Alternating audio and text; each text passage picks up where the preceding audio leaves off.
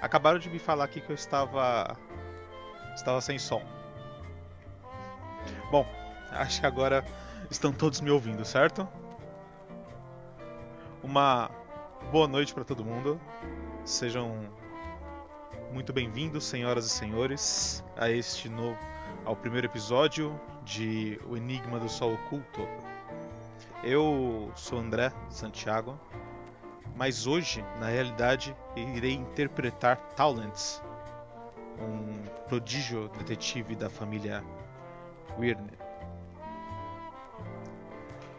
Mas antes de começarmos, quero mostrar para vocês o livro.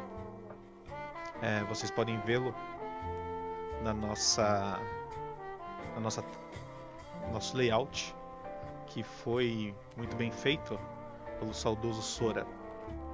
É, o Enigma do Sol Oculto foi escrito por Karen Soarelli. É, vamos fazer uma pequena leitura tá, sobre o que é o livro. Mas antes, nós temos algumas regras. Tá? É, primeiro de tudo, tá? Vamos, se você já leu o livro, é, vamos tentar evitar spoiler no chat. Tá? É a primeira vez que eu estou lendo. Uh, terá momentos em que eu vou pedir ajuda do chat através da votação. Tá? Então o chat também vai ser participativo nessa hora. Uh, e eu quero lembrar todo mundo que eu não sou um leitor profissional. Tá? Então pode ser que eu coma palavras, eu gagueje, tá? Então vamos, se for possível, né, relevem tudo isso, tá? Uh, acho que como é a primeira vez que eu estou lendo um livro-jogo em live, outras regras podem surgir com o tempo, tá? Então a gente vai vendo aí o que, que dá certo e o que, que não dá, tá? Uh, então vamos lá. A gente vai começar a ler sobre o que é o livro. O Enigma no Sol Oculto é um livro-jogo. Aqui você decide os rumos da história, escolhe seu arquétipo entre detetive, docente, exorcista e militar, ou construa sua própria ficha de personagem. Explore um sistema de regras completo e feito sob medida para a aventura de ação e terror sobrenatural, e decida como enfrentar cada desafio. Descubra as inovadoras mecânicas Legacy que fazem com que cada partida influencie as seguintes e construa sua uma saga única. Decifrar o enigma do sol oculto não será uma tarefa fácil, mas dos, de seu sucesso depende toda a humanidade. E também depende de vocês. Né? É, tem algumas coisas no chat, então que vocês podem comprar com com os pontos do canal tá? O meu volume, mas eu acho que o meu volume já está no máximo, o Vedragon. Eu acho que já tá, é, ele já está no máximo já. Deixa eu ver o um negócio, será que eu consigo fazer alguma coisa aqui?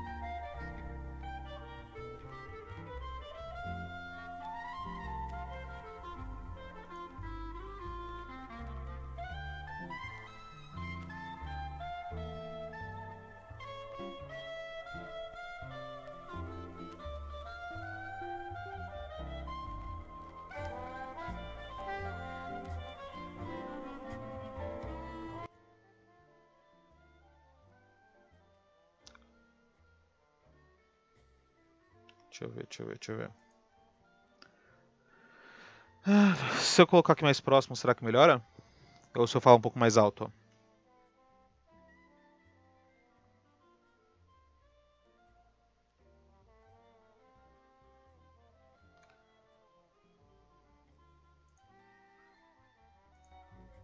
Como é que tá minha voz? Minha voz, vocês estão ouvindo bem? Como é que tá agora?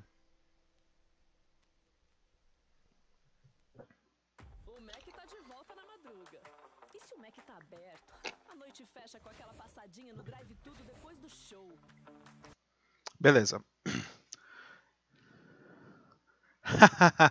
Como ser engraçadinho. É... Então, que eu estava explicando, tá? no, no, vocês conseguem comprar algumas coisas so, com as recompensas do, no, do canal, tá? A maioria delas é para chamar mais a minha atenção. Por exemplo, se alguém tiver fazendo uma zoeira no chat, mandando spoiler, tá? Então vocês compram isso aí, me chama atenção para eu dar uma olhada, tá? Ou então, por exemplo, ah, tem uma pista que eu li e eu não peguei.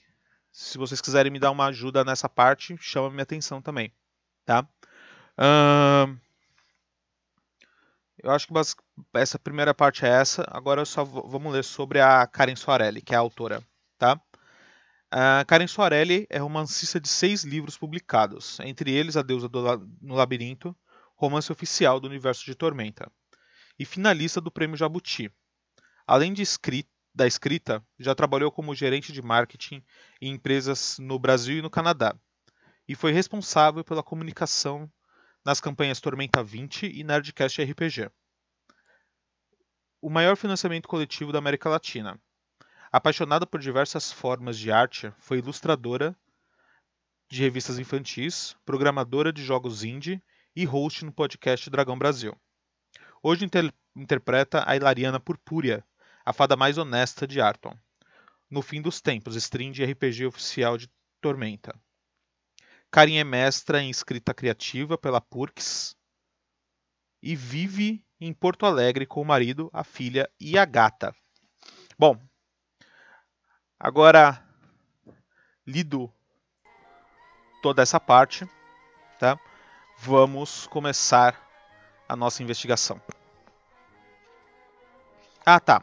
Uh, essa stream ela vai durar mais ou menos uma hora e meia, talvez duas, tá? Ou até o personagem, o primeiro personagem morrer, tá?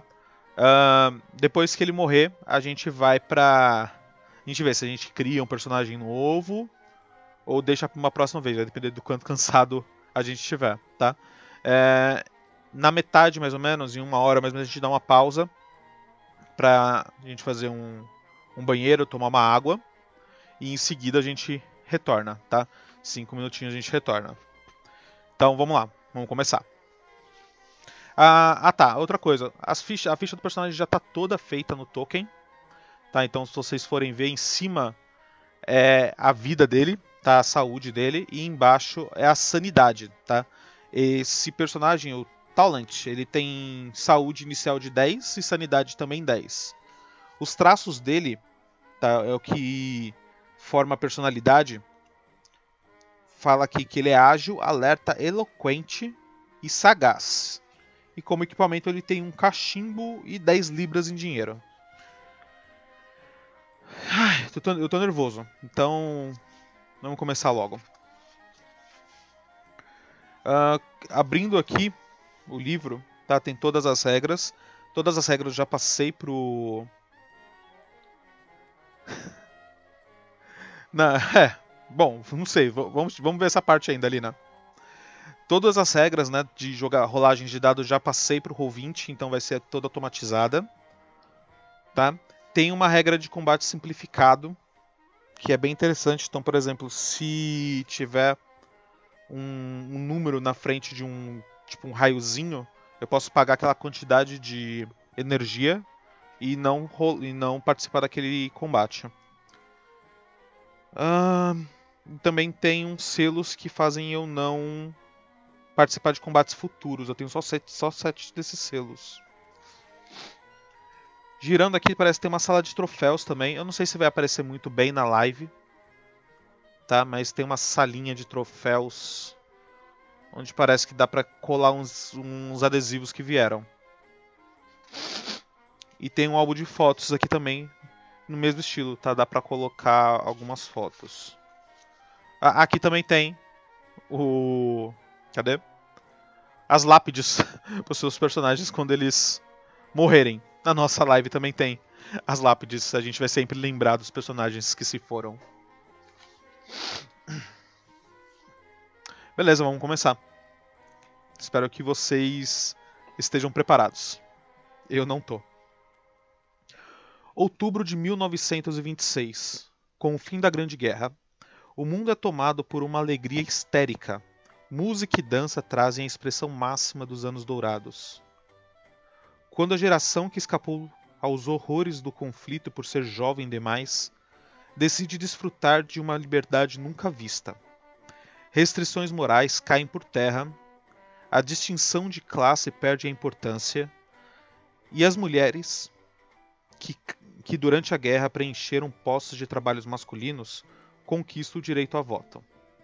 A rádio leva entretenimento para dentro dos lares e os carros aos poucos substituem as carruagens.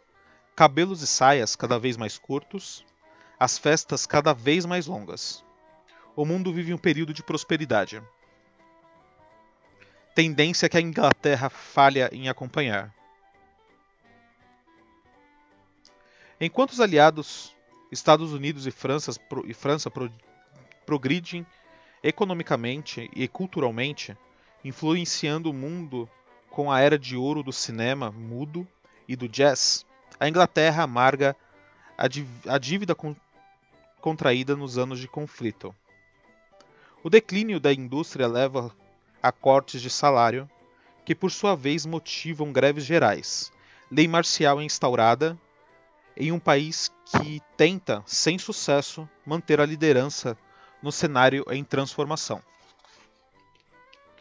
Nas colônias do Império Britânico, a situação não é menos preocupante. Independência foi prometida em troca de lealdade no campo de batalha e é chegado o momento de cumprir promessas ou quebrá-las. Na Irlanda, separatistas asseguram a independência utilizando métodos de guerrilha. Ao Egito é concedida suposta autonomia, mas a permanência do exército britânico no canal de Suez resulta em hostilidade e assassinato. Nas colônias mais distantes, como Índia, Austrália e Canadá, o desejo de emancipação cresce, ameaçando a integridade do império. Em meio a mudanças nas hierarquias de poder, a aristocracia inglesa vive a decadência. Os impostos são mais altos, os bailes são mais simples. A duras penas, tradicionalistas buscam resguardar o que resta de sua autoridade e riqueza. Porém, os impactos políticos e econômicos, econômicos e culturais decorrentes da guerra se mostram irreversíveis. Você mora em Londres. Ao seu redor, os novos tempos impulsionam a expansão da cidade. Grandes propriedades rurais que pertenceram à nobreza por gerações são vendidas para pagar débitos e transformadas em subúrbios. Dia após dia, prédios de apartamentos surgem onde mansões centenárias são demolidas. E sem espanto, é sem espanto que você recebe uma mensagem vinda de uma família aristocrática de longa história e grande prestígio. Antes mesmo de abrir o envelope, já sabe que se trata de um pedido de ajuda. Afinal, em sua profissão, cartas nunca trazem boas notícias. E aqui a gente tem nossa primeira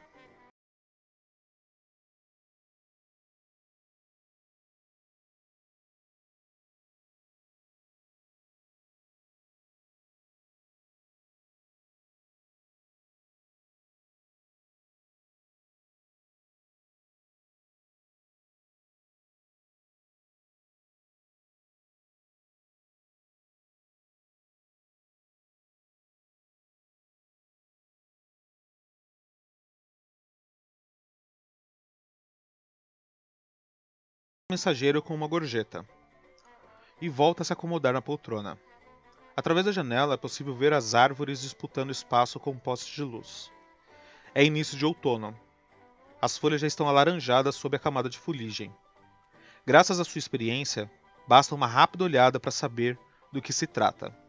Uma família renomada vivendo em uma propriedade ancestral com problemas para disciplinar, disciplinar sua filha.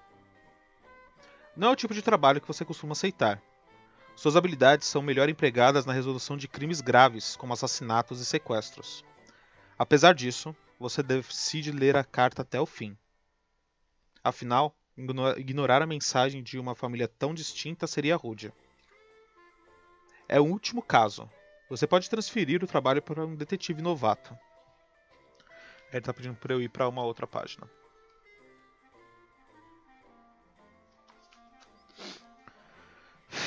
Nessa página tem uma carta. Não sei se vocês vão conseguir ver. Mas é uma carta escrita à mão. Né? Em letra cursiva. Então, vamos lá. Uh, seus olhos percorrem o papel. Vamos ler a carta. Detetive Talent. Permita que eu me apresente. Sou Percival Holloway. Holloway.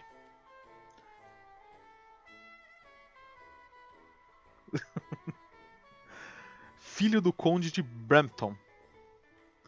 É com apreensão que lhe escrevo, mas com proporcional expectativa. É assim que eu imagino que seja a voz dele. Uma cara. Um cara meio. nojentão.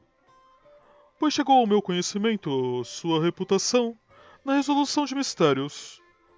Há dois dias, minha irmã, Elizabeth, desapareceu sem deixar rastros.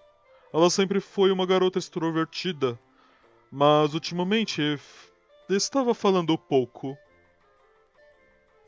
Envolvida com passatempos pouco ortodoxos. No caso, dá pra, dá pra ver ele com uma taça de vinho na mão. Oh, e o dedinho levantado. Uh.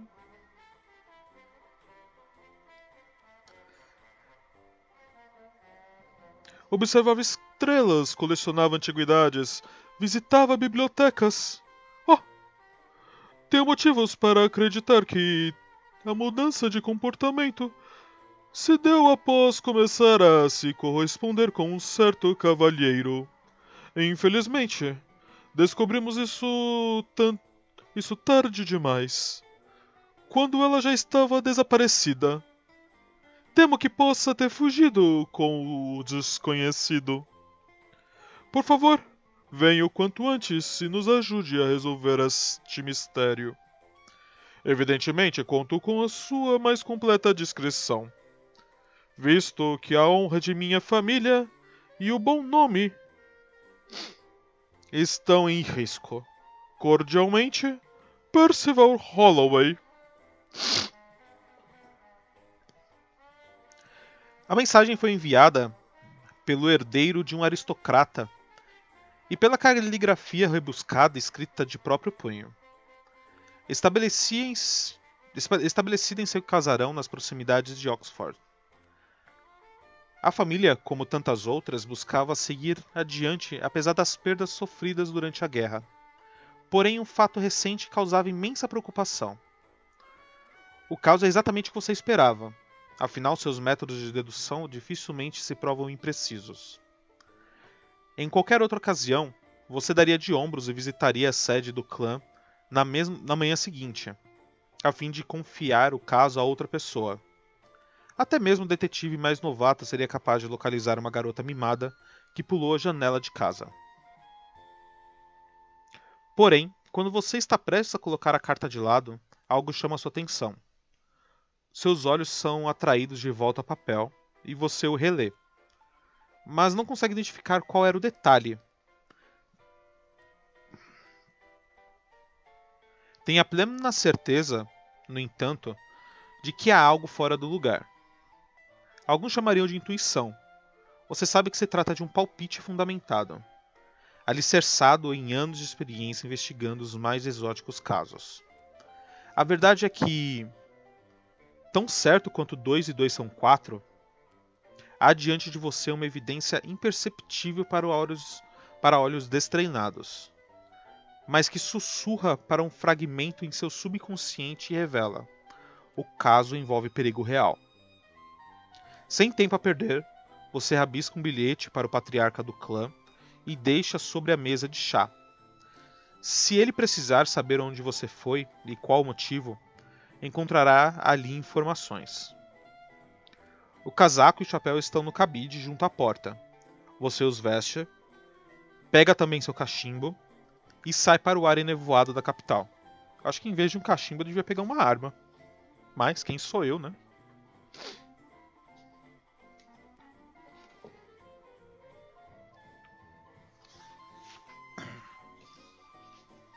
A cinzenta Londres está sempre movimentada.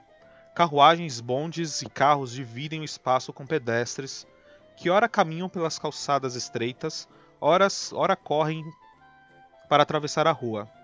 Homens de boina e gravata expelem fumaça, se... fumaça de seus cigarros.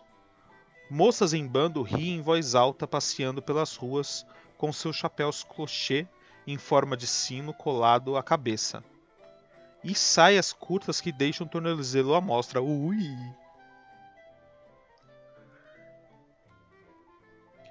O som é rivalizado pela voz de um garoto na calçada que grita as notícias a toda garganta e vende jornais para os transeuntes. Sob os pés da torre centenária, a vida fervilha com novas com novas modas e costumes. É manhã, e alguns raios de sol emergem por entre as nuvens cinzentas expelidas pelas chaminés das fábricas. É o seguinte, pessoal.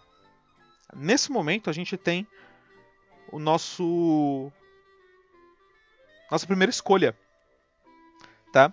E como é a primeira escolha, eu vou deixar que vocês do chat é... resolvam isso para mim.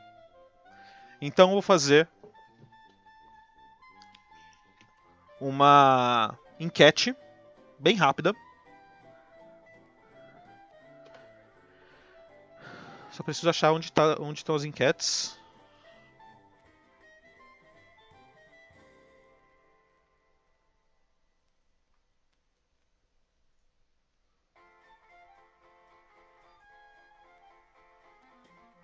Vamos lá.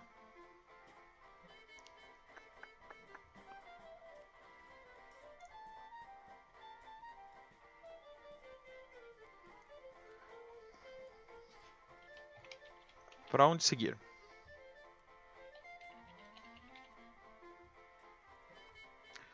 Nós temos duas opções, tá?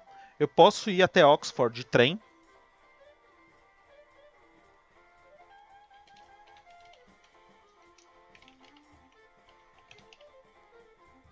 Posso ir de trem.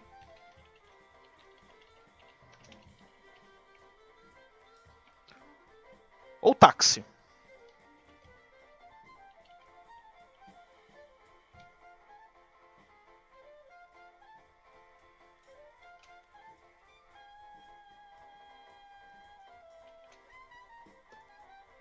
Ver se dá pra fazer uma rotação. Ah, mínimo um minuto. Então vamos lá. Vocês têm um minuto para votar.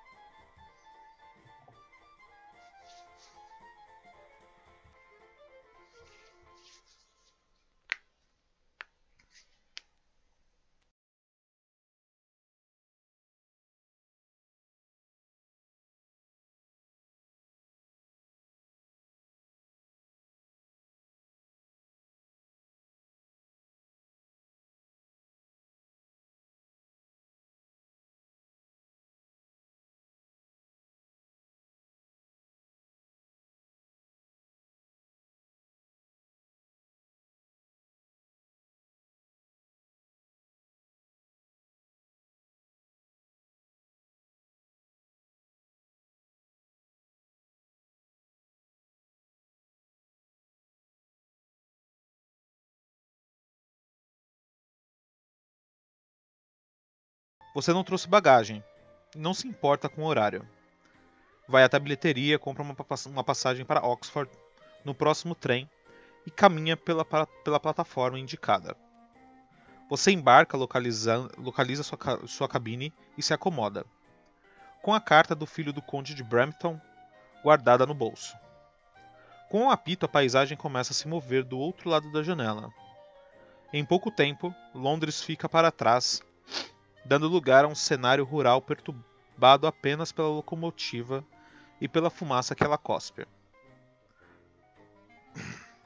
O trem cobre a distância entre as cidades sem transtornos.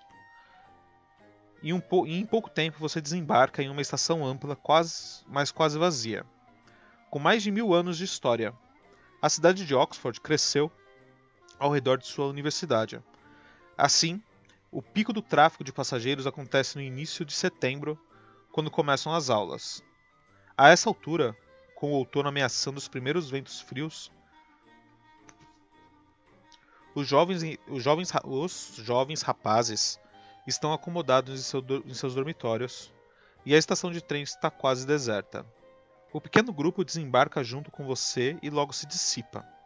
Não há táxis, mas o funcionário da bilheteria indica um local onde você poderá encontrar um condutor de carruagem. Você deixa o local e caminha pelas ruas enquanto as primeiras estrelas surgem no firmamento. Eu não sei porquê, mas pegar a carruagem à noite, eu não sei, acho que eu devia ter ido a, a pé.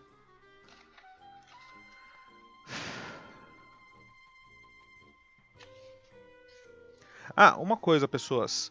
Se por acaso acontecer de ter um, algum anúncio, alguma coisa, é, me avisem no chat, chamem minha atenção, para eu parar a leitura um pouco. Para quem não for sub, tá? Não perder a leitura. Beleza?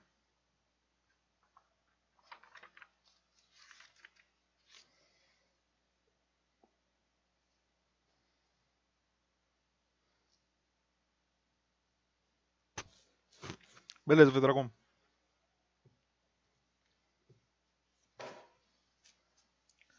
Você percorre as ruelas seguindo as indicações. Os prédios são grandiosos, muitos datando da Idade Média. Grande parte pertence à universidade ou está relacionada a ela.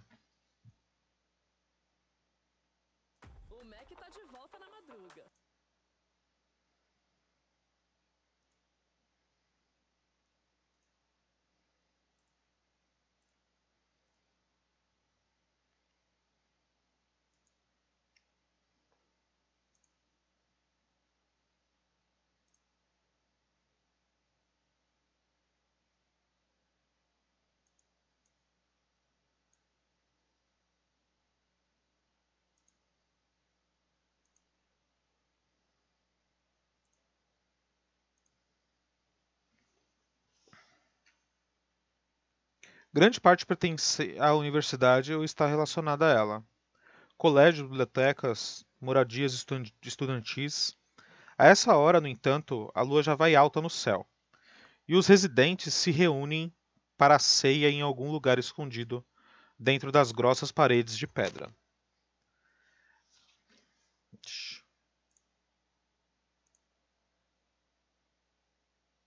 Ah, pelo menos já vai acabar já.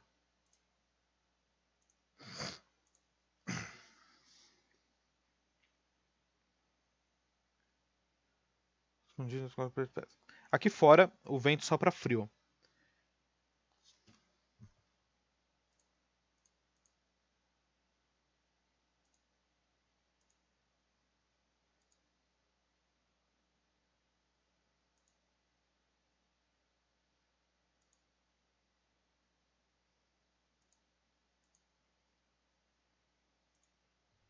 Difícil, hein?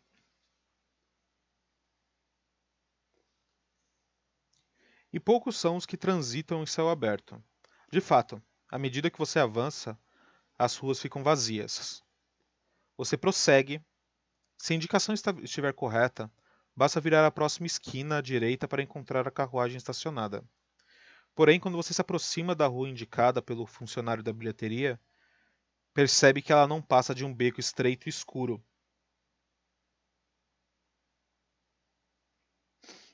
Sua experiência faz com que olhe para dentro antes de entrar.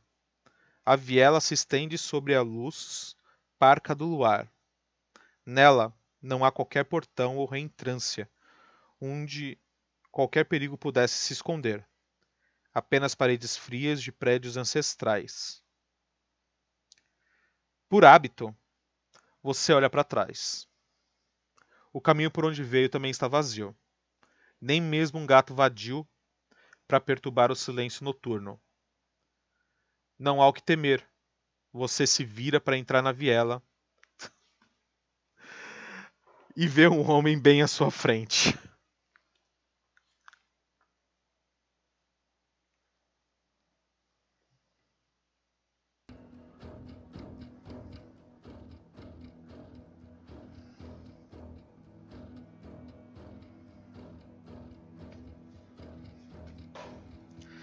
Vindo de lugar nenhum, um homem cansado e imundo surge diante de você.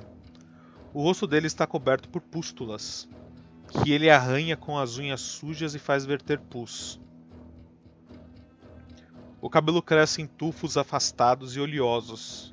As roupas ferem a suor e excremento. O cheiro fica ainda pior quando ele arregala os olhos e grita com um bafo de podridão. As planetas! Os planetas! Olhe! Olhe!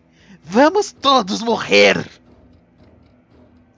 Ele agarra suas roupas e aponta para. Me solta, desgraça! E aponta para o céu. Mas as estrelas estão distantes. Sua maior preocupação é o prúrido contagioso perto demais. Ele olha para você mais uma vez, quase encostando a testa úmida na sua. Os olhos cheios de água turva o globo ocular forrado de veias minúsculas que mais parecem teias de aranha. Como o que você. Com, que, com o que parece ser um lampejo de lucidez, ele para de apontar para as estrelas e então, fazendo um esforço para articular palavras, apesar da escassez de dentes, diz que não dizem não mais um diz em não mais que um sussurro.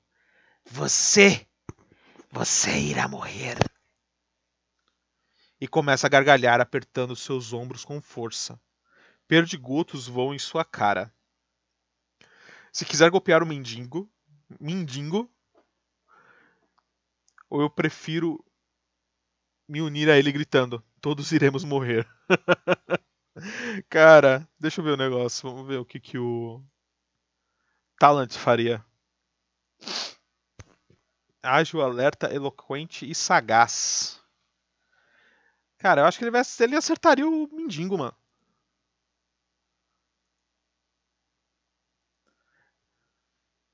Vou me unir a ele, não. Eu vou, eu vou acertar ele. Vai pro inferno. Sai fora.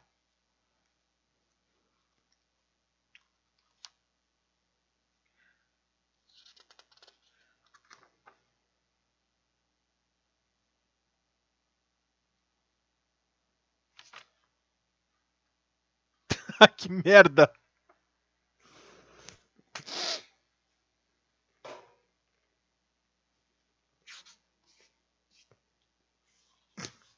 Já foi.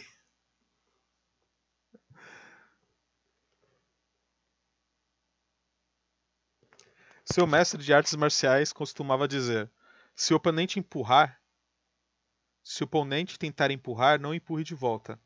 Em vez disso, use a força do adversário contra ele mesmo. Lembrando dos ensinamentos, você agarra o homem pela nuca, puxa-o para baixo e lhe desfere uma joelhada na barriga. O homem guincha o ar sendo expelido dos pulmões com um impacto. Ele cambaleia para trás. Por um momento, a testa fica franzida e a visão parece perder o foco, mas ele logo se recompõe.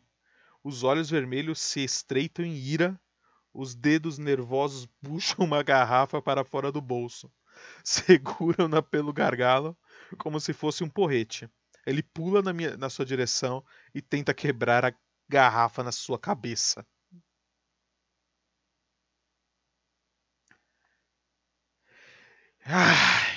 Vamos lá. Nós temos nosso primeiro teste.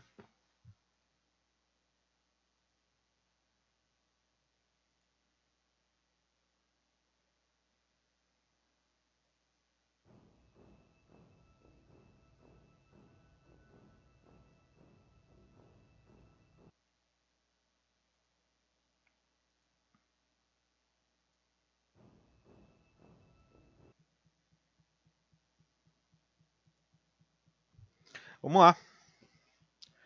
Uh, é um teste, mais um se eu for ágil ou menos um se eu for indolente. Acho que eu não sou nenhum nem outro, né? Ah, não, sou ágil. Como funcionam os testes, tá? Eu faço o teste com a quantidade de dados que pede. Eu preciso ter pelo menos um sucesso. O que são os sucessos? Os sucessos são 5 uh, ou mais no dado. Então lá vai. Então eu vou fazer um teste com. Como eu sou ágil, eu faço com três dados. Nesses três dados eu preciso tirar pelo menos um 5. Beleza. Passei. eu gosto de mendigo sim. Passei vou pro 29.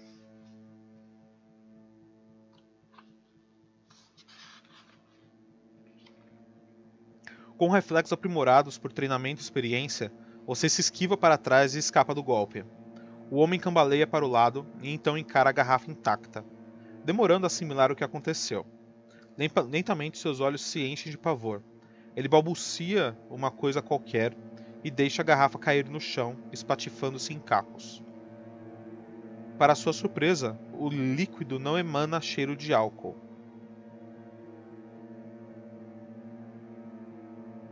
Você vai morrer! Você vai morrer! Todos vamos morrer! Ele repete. Então, tão subitamente como surgiu, ele sai correndo e desaparece da noite. Agora, será que é uma coisa importante eu anotar que o a garrafa não emitia cheiro de álcool?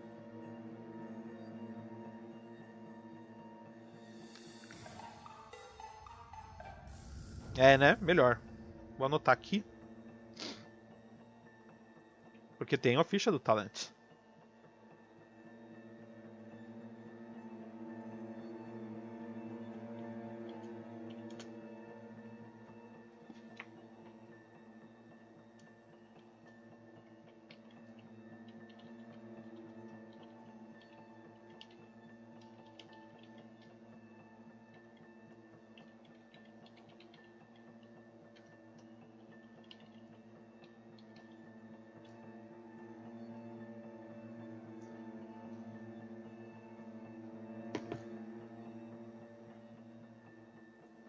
Isso foi lá no número 30.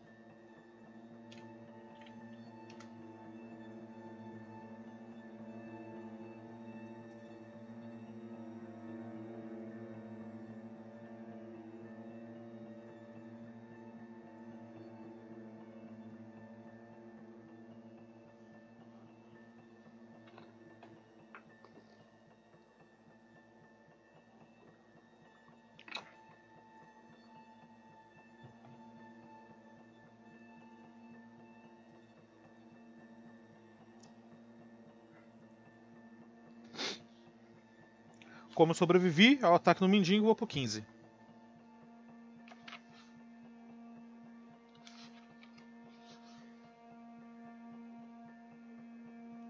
A ruela escura leva a uma via iluminada por postes com lâmpadas a gás.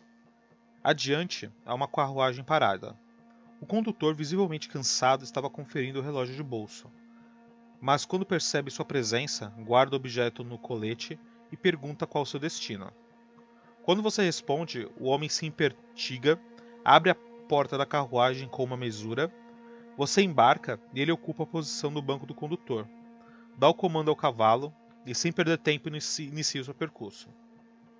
A presteza no trabalho revela o prestígio da família do Conde de Brampton.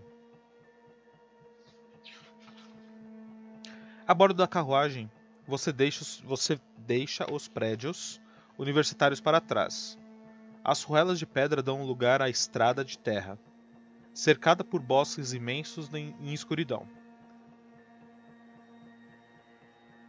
A parca luz da lua serve apenas para desenhar sombras que confundem os sentidos.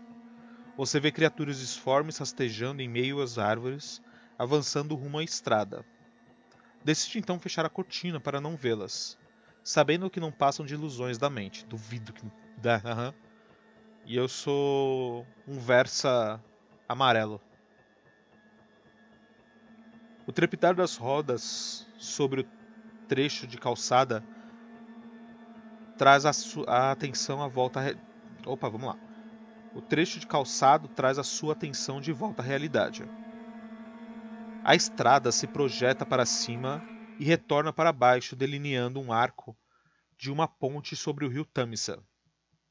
Falta pouco para chegar ao destino.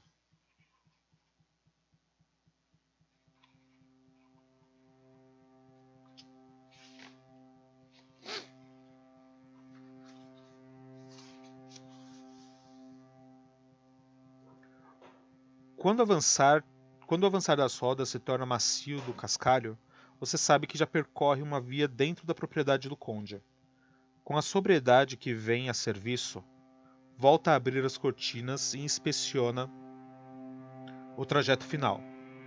Um arco de pedras por sobre a estrada ostenta um portão de ferro. Está aberto, esperando a sua chegada. Ao passar por ele, você está nos jardins da família, a estrada é perfeitamente reta, ladeada por um gramado plano onde crescem plantas ornamentais.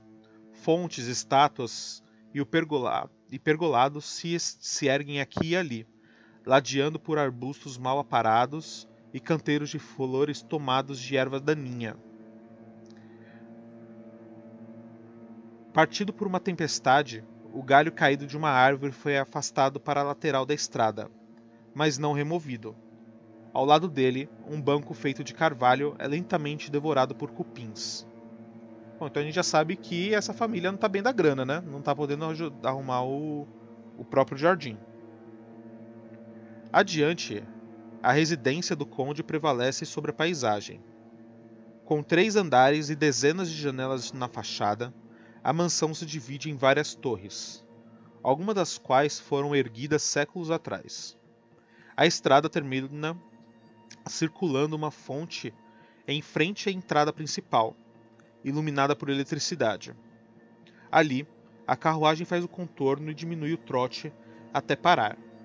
No mesmo instante em que, que o movimento cessa, um valete abre a portinhola da, da carruagem. Mesmo a noite indo alta, há antecipação por sua chegada. Com uma saudação cordial, mas apressada, o criado indica a escadaria que leva, que leva à porta principal. Por enquanto não gastei um centavo. Nenhum centavo foi, centavo foi gasto até agora. Oxe, 40? Não, 46.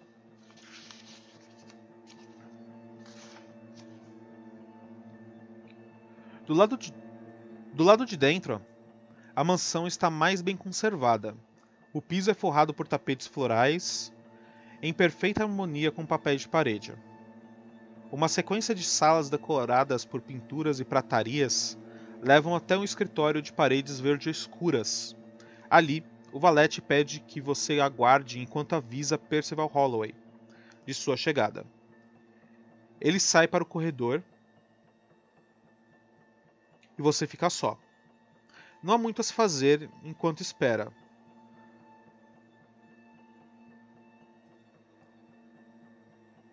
Você observa os detalhes entalhados na escrivaninha de Mogno, detecta uma ponta, de, uma ponta lascada no rodapé, escuta o vento soprando lá fora. De repente, um barulho eclode no corredor. Passos pesados chegam marchando por uma escada sem se incomodar com com a quebra do silêncio da noite. Os passos são acompanhados por vozes.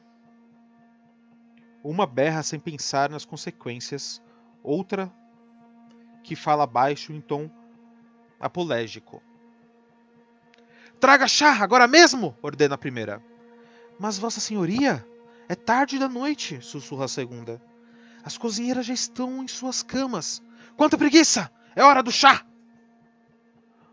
Uma senhora encurvada de cabelos brancos e rosto antigo passa em frente à porta do escritório e continua a marcha pelo corredor trajando apenas camisola. Atrás dela, uma criada sonolenta tenta acompanhar o passo. O barulho vai minguando à medida que, as duas se afastam. Eu tenho duas opções: segui-las ou esperar no escritório. eu vou. Eu vou esperar no escritório. Ah, eu só tô indo fazer chá. Mas presta atenção nisso, hein, gente.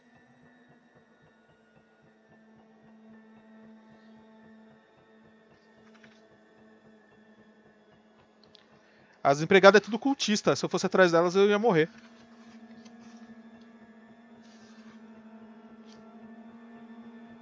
Enquanto espera no escritório, você analisa a decoração. Corroído, corroídos pelo tempo, os vasos, as cortinas, as estatuetas narram o fim de uma era de opulência. Fazem-lhe companhia utensílios modernos. Um rádio, um telefone uma máquina de escrever.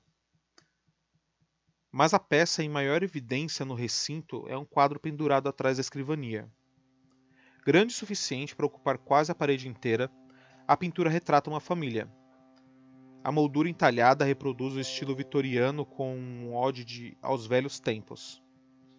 Mas o quadro em si parece mais recente por volta dos 10 anos.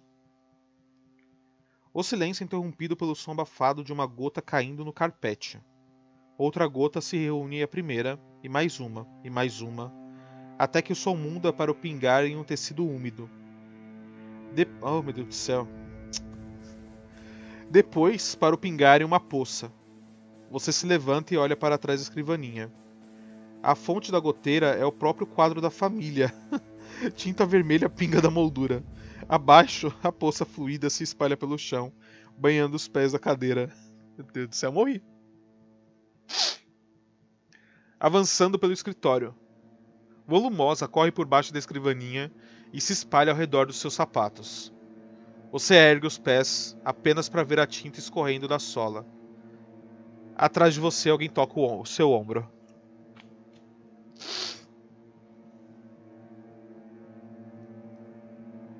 Você vê.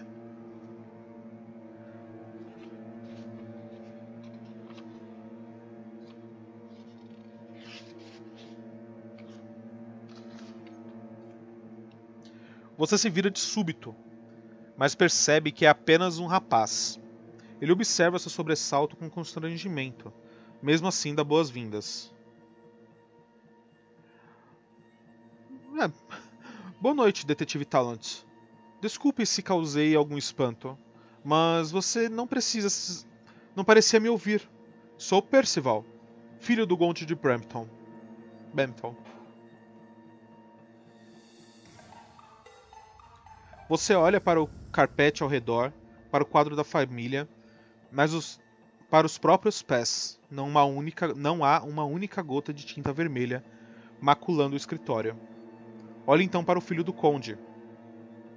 Ele é jovem, no início dos 20 anos. A barba rala e a compleição de pouco desenvolvida. No entanto, contrastam com, as, com a seriedade do seu semblante. Por favor, sente-se, ele convida, mas você se recusa. Não pretende permanecer aqui por, por muito mais que. Não pretende permanecer aqui por muito mais tempo.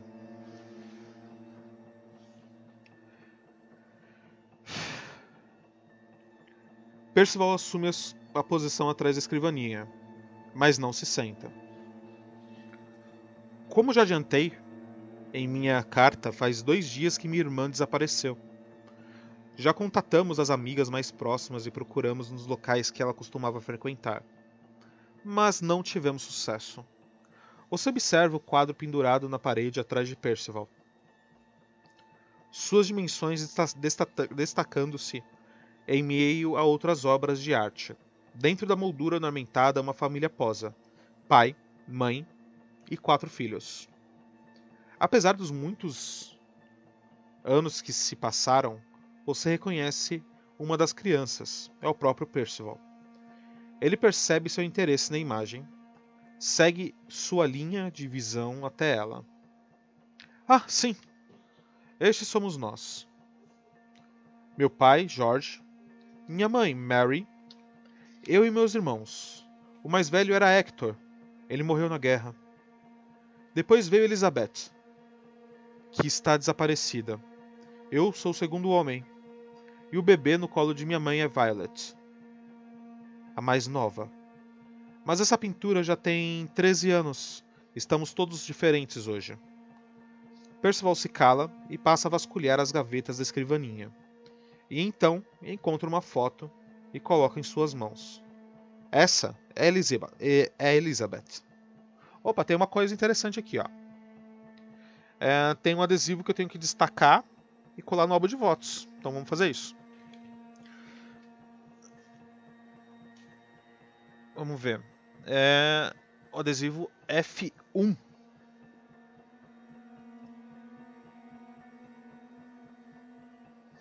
Opa!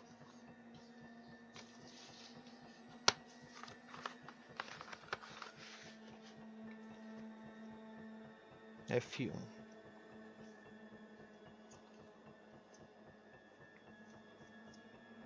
F1.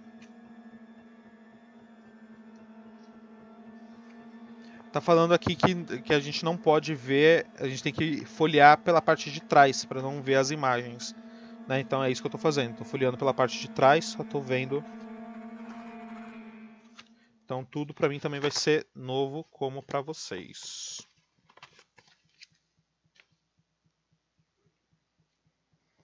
Hum, não sei se vai dar para ver.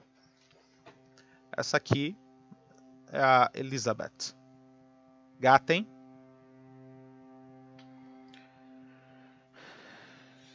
Colar no álbum de fotos.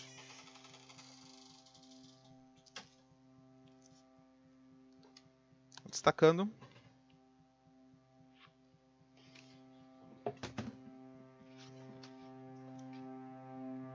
Vamos colar no álbum de fotos.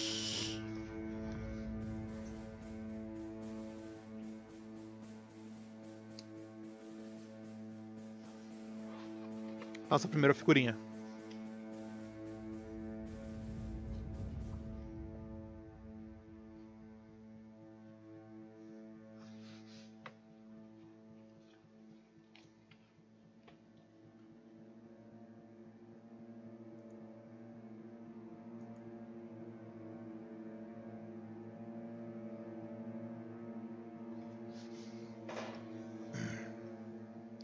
O retrato de corpo inteiro mostra não uma menina, mas uma mulher, no auge de seus 24 anos. Elizabeth Holloway gargalha para a câmera. O vestido é ornamentado de brilhos e transparências.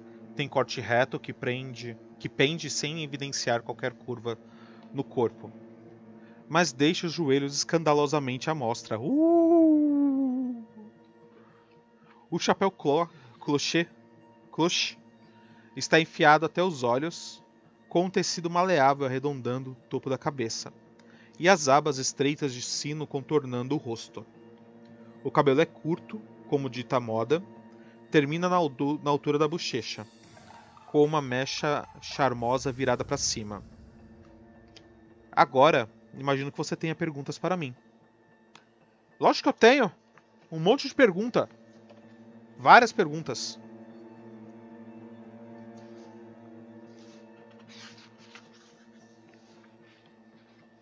Vamos lá. O que vocês querem saber primeiro, gente? Qual foi o último lugar que Elizabeth foi vista? Quando ela começou a se interessar por antiguidades? Quais bibliotecas tem frequentado? Quem é o homem que ela anda se que ela se correspondia? Houve algum desentendimento na família antes dela fugir?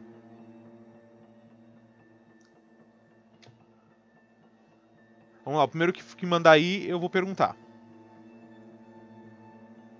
Um, dois, três, quatro ou cinco? Onde ela foi vista a última vez?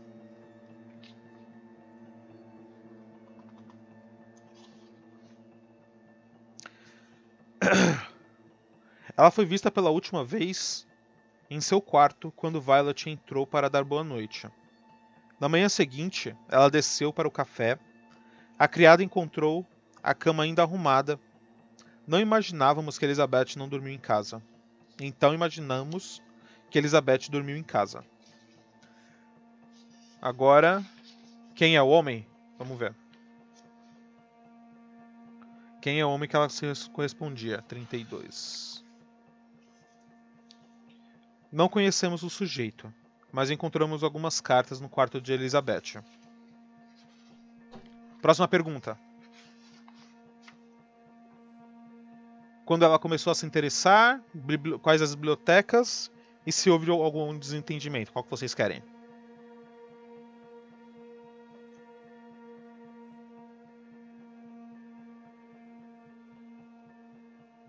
Antiguidades.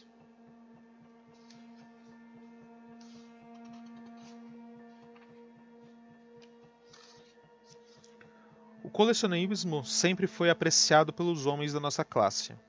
Então, minha irmã nasceu cercada de peças de arte. Porém, de uns tempos para cá, ela parecia não pensar em outra coisa. Antiguidades e estrelas. Um passamento estranho. Um, pensa... um passatempo estranho. Ela estudava constelações, lia tratados de astronomia, traçava mapas astrológicos. Foi no aniversário dela que percebemos que havia algo errado. Elizabeth tinha, sempre gostou de dançar com os amigos. Naquela noite, porém, desapareceu na festa. Voltou horas depois com sapatos sujos de lama e folhas presas no chapéu.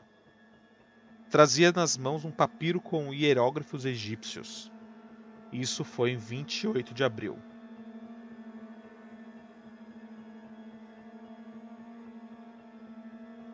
Desentendimentos. Estranho, hein? Anotem isso aí. Que dia 28 de abril ela voltou com papiro egípcio. Porque eu tenho que anotar depois. Desentendimento. Pelo contrário, nos últimos meses Elizabeth andava imersa em uma espécie de reflexão silenciosa, o que melhorou bastante o relacionamento aqui em casa. Nunca mais ouvi gritarias ou portas batendo.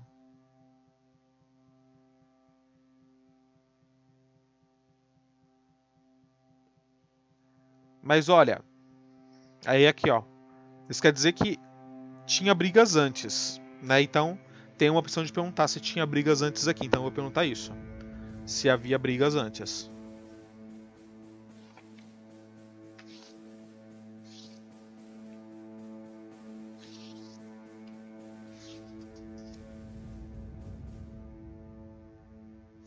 Olha só, hein? Percival hesita em responder. Faça um teste. Eu sou elo elo elo eloquente, né? Só. Então eu faço um teste com mais um.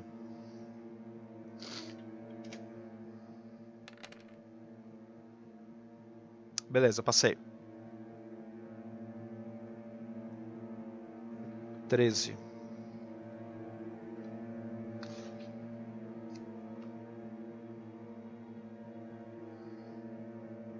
Não, não é assim não, não sou rude. Tenho que perguntar com jeitinho.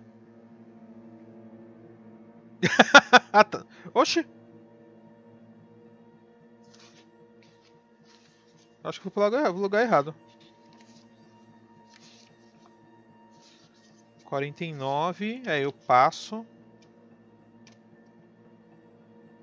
Ah, ah tá, eu li no lugar errado passei e fui para 17. Percival olha para os lados, como se desconfiasse das paredes do escritório. Ele então inspira fundo e abaixa o tom de voz. Elizabeth tinha sua própria opinião a respeito de tudo. E a defende em alto e bom tom. Ela gosta de sair à noite, dançar e debater assuntos complexos. Mamãe queria que ela se dedicasse mais à igreja. Vovó queria que ela arranjasse um marido. Mas o que ela quer estudar em Oxford. Quanto mais exigem, mais ela se recusa a ser relegada a papéis femininos e reivindica tudo o que os homens fazem. Meu pai não tem paciência em mediar esse tipo de discussão, então simplesmente ordena que ela obedeça às duas. Mas Elizabeth tem uma personalidade forte, então com bastante frequência as vozes se elevam. Como disse, isso foi antes. Nos últimos tempos experimentávamos um pouco de tranquilidade em casa, mas Elizabeth se metia em livros sem abrir a boca para reclamar. Então temos uma moça aqui Com um gênio forte.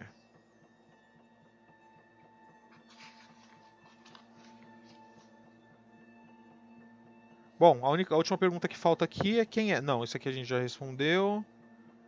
A última pergunta que falta é a... quais bibliotecas ela tem frequentado.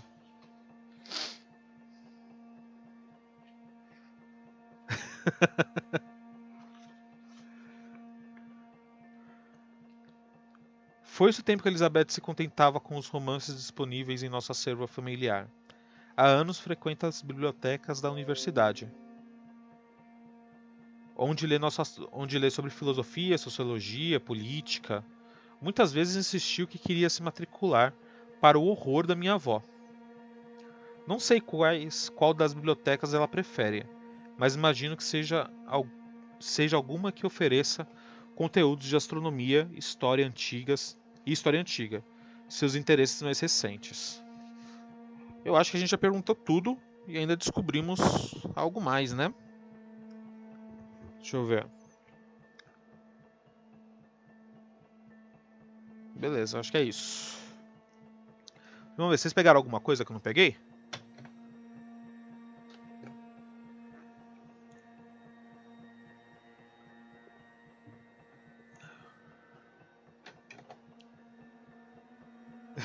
Virou militante, fugiu. Com alguém dele. É, deve ter sido isso mesmo. Não tenho dúvida. Vamos lá, 26.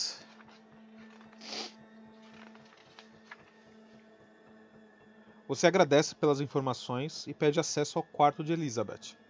Percival concorda. Ele indica a saída da biblioteca e mostra o caminho através das alas da mansão.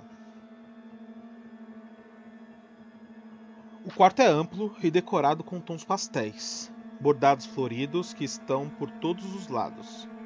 Nas cortinas, nos estofados, nas poltronas, no dosel da cama, nos lençóis. A um canto, três. A um canto, três bonecas estão sentadas em uma cadeira como se fossem crianças. Uma delas perdeu o olho. Ao lado delas, jornais empilhados no chão mostram manchetes sangrentas. Sobre a, a penteadeira, pentes e perfumes dividem espaço com dois livros. As cartas estão aqui disse Percival abrindo a gaveta da penteadeira. Você acena, mas não vai até ele. Antes disso, toma um momento para circular pelo par, pelo quarto e buscar pistas. Há um baú, um gaveteiro e uma caixa na cama. Essa eu vou deixar com vocês. Certo? Então vamos lá.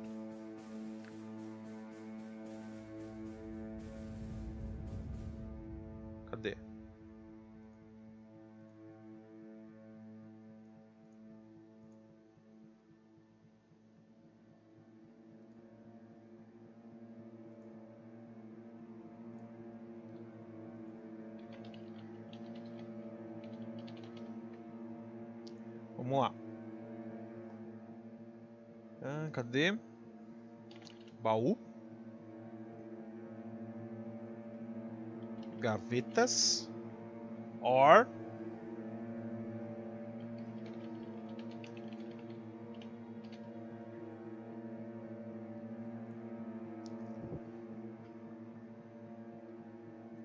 Vamos lá, votem aí.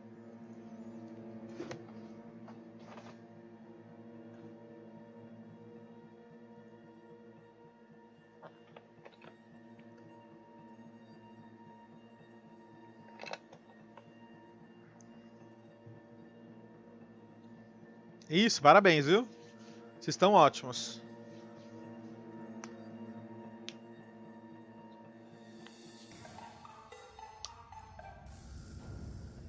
Olhar embaixo da cama não é uma, uma boa opção não, gente. Você sabe o que tem embaixo da cama, né?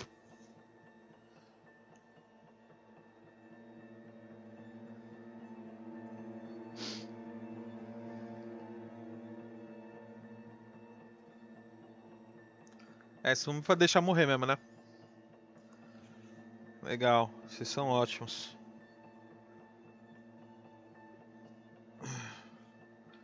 Quarenta e um. Se eu sobreviver, eu vou olhar as gavetas e depois o baú. É, parabéns, morri. Tudo que está embaixo da cama parece antigo demais para ter alguma relevância no caso.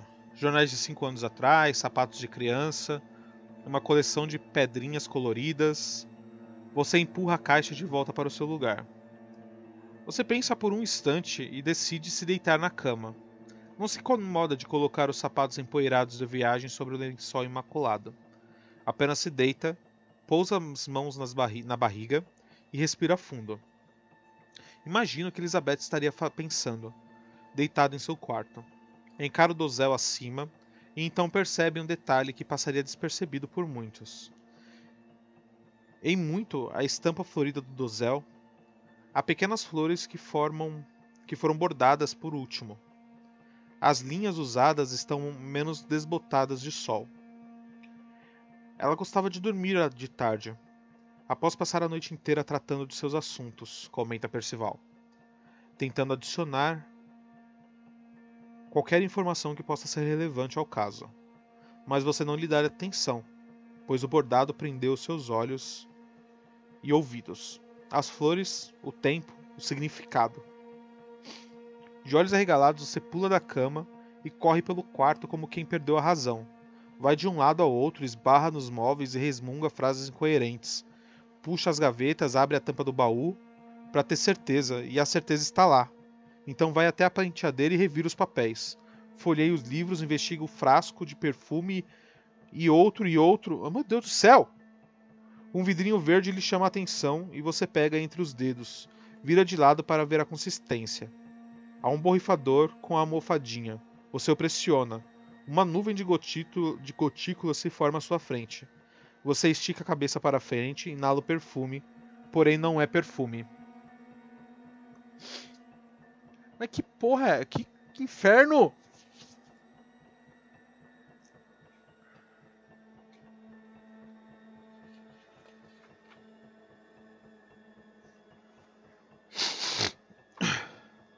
A princípio, nada acontece.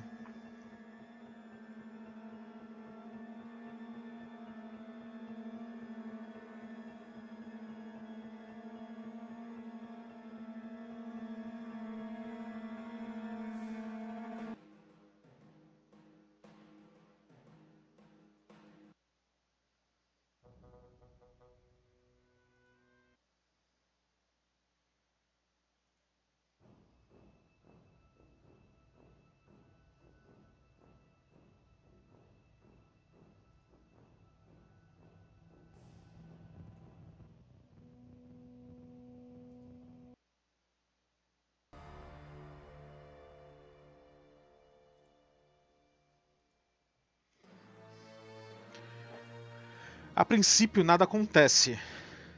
Você permanece parado em meio a um quarto de, em desarranjo. Lá fora, o galho da árvore bate na janela. Bate, bate, bate. Como se o vento pedisse permissão para entrar. Com uma batida mais forte, a janela se abre. O vento invade e rasga a cortina. O tecido leve voa solto pelo quarto, dançando em movimentos espectrais. Onde quer que toque, onde quer que toque no teto nas paredes, deixa um rastro de tinta reluzente, e a tinta se aglutina em imagens: um cajado, um touro, uma estrela. Os dois livros que estavam sob a penteadeira caem no chão. Um deles é de história antiga. O vendaval sobra os, os, o livro e faz ele voltar no tempo, com suas páginas sendo passadas para trás. O outro livro é de sociologia. Este escorrega pelo piso, dando voltas sobre si próprio até bater na parede.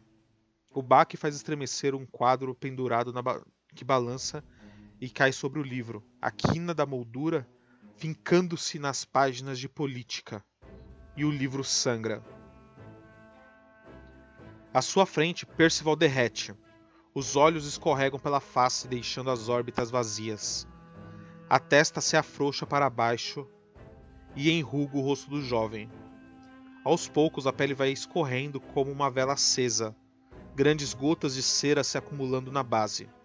Então escorre, escorrem os músculos, as vísceras, os ossos. Apenas o terno se mantém, apesar de amassado e embebido em fluidos humanos. Percival se torna uma poça no chão. Os olhos derretidos observam ao redor.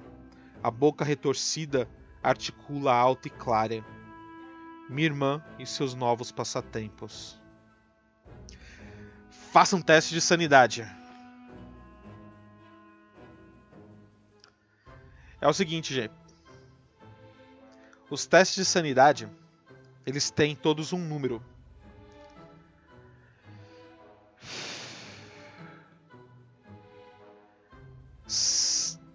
E se eu tirar menos sucessos que o número, eu perco pontos de sanidade. O Talent ele não é inocente e também não é ocultista. No caso, então, eu só vou rolar dois dados. E o teste de sanidade é 2. Eu posso perder de 2 ou 1. Um. Então, vamos lá. A loucura aqui é 2. E os dados que eu rolo são 2 também. Ai. Beleza. Aí eu subtraio os meus sucessos da loucura. Então, nesse caso, eu perco 1 um de sanidade.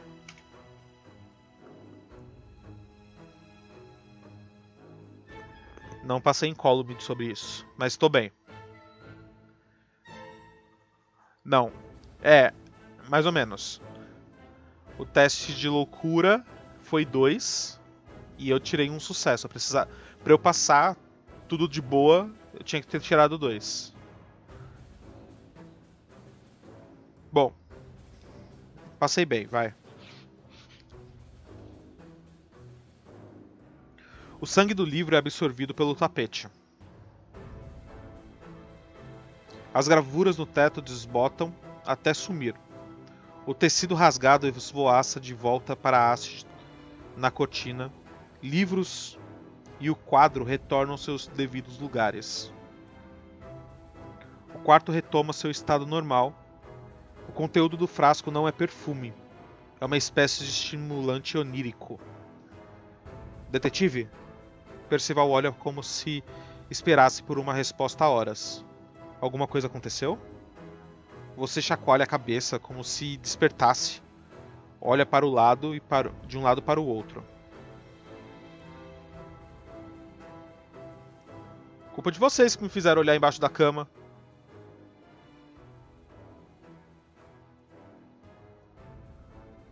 Agora fica aí falando que o coitado tá doido da cuca. De repente, a mente concebe a ideia de pressa. Sem qualquer explicação, vasculha a gaveta de Elizabeth em busca de uma caneta ou um e um papel.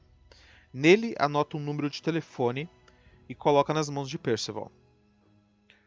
Ligue para este número e diga que preciso de reforços. Sem esperar resposta, você guarda o frasco no bolso do casaco e dispara pelo corredor. Não há tempo para explicações você precisa impedir o assassinato. Vamos fazer uma pausa, pessoal?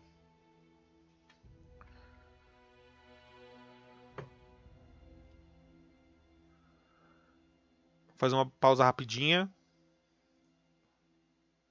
Cinco minutinhos a gente volta.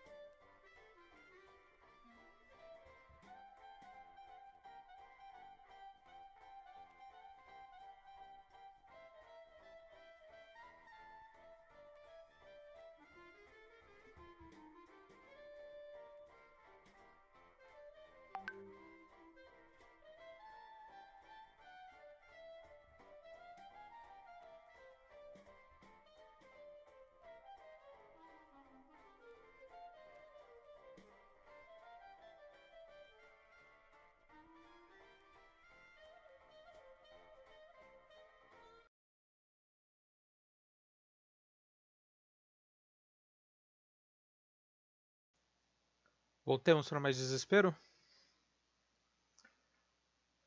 Agora, por que raios que ele saiu correndo que nem um maluco? Eu não sei, já para mim já deve ter ficado doido já.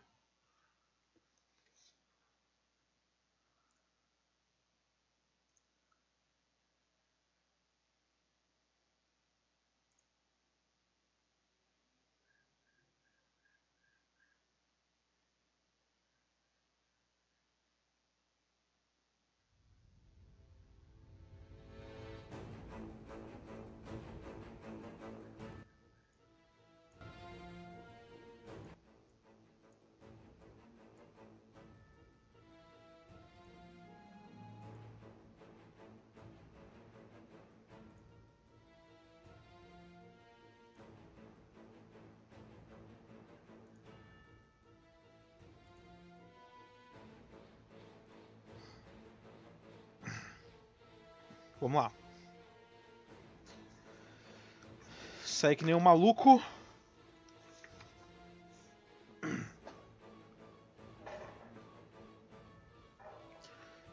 Você avança pelos corredores da mansão, gritando para que lhe chamem uma carruagem. Os os empregados surgem espantados, e Percival os encarrega da tarefa. Ele corre para acompanhar os seus passos, toda dignidade deixada para trás. Detetive, o que houve? Você ignora os questionamentos dele. Ignora também os belos perturbados da avó do rapaz, que surge vestida apenas de camisola. Hector, é você! É, não, ela fala assim: Hector, é você! Ela grita chamando pelo neto morto. A criada a persegue, tentando convencê-la a voltar para a cama. Ao cruzar por uma sala, você percebe o olhar de uma criança escondida atrás dos móveis.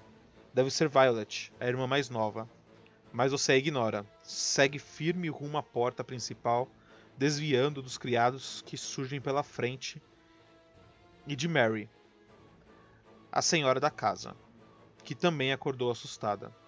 Um dos valetes apressa o passo para abrir a porta, mas você não espera por ele. É capaz de abrir a porta por si só, e assim o faz.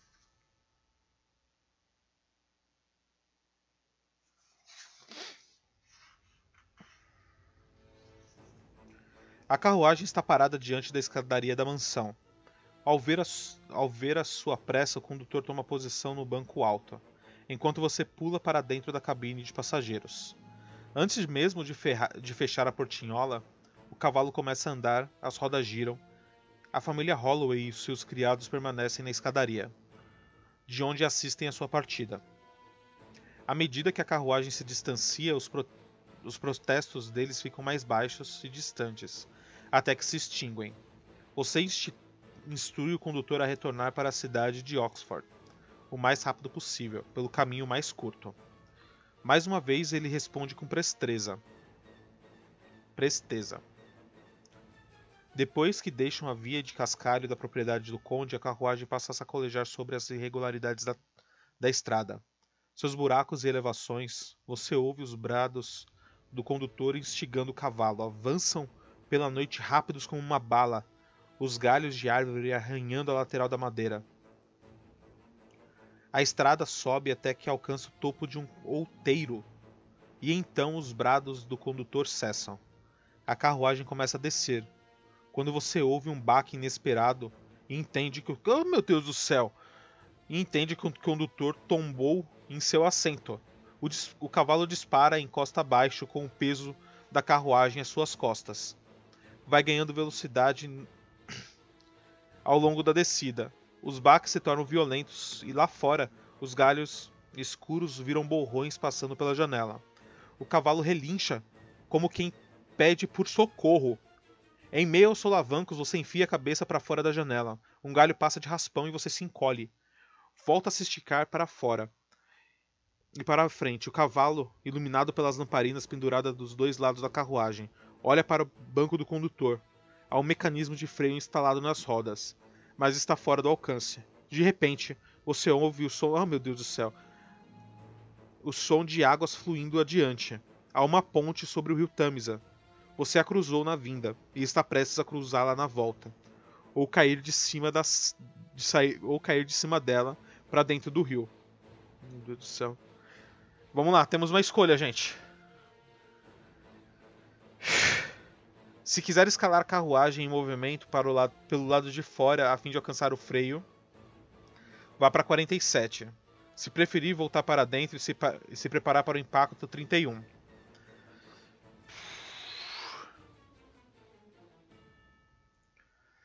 Vamos ver. Ó. O Talent ele é ágil e alerta. E sagaz. Eu acho que a gente tem que ir tentar o, freio. Escala. É o que eu vou fazer. Vamos escalar, gente. Vamos parar essa carroça antes que a gente chegue ao rio Tamisa.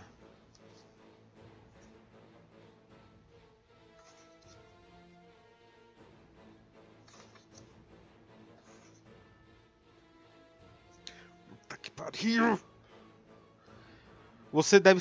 Você sabe que deve ser feito. Resta descobrir se terá capacidade física para tanto. Faça um teste. Se eu for ágil, que eu sou, eu faço com três dados. Lá vamos nós. A gente só precisa de um, de um sucesso, hein, gente? Putz, um sucesso em cima!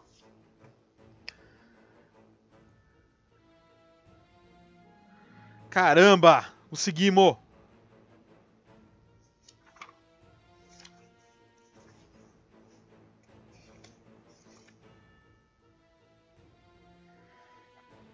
Você issa o corpo para fora da carruagem e tenta se agarrar às saliências do alto relevo entalhado. Porém, a madeira lustrada recentemente e seus dedos deslizam na superfície. Seus pés escorregam também. E por um momento você se vê balançando para o lado de fora da carruagem desgovernada no meio da noite, segurando-se apenas com uma das mãos. Reunindo força e coragem, você se prepara para tomar impulso e alcançar de volta à janela da carruagem. Não, peraí, calma, calma, calma. Não, eu tô. Eu passei. Eu não posso estar tá morrendo.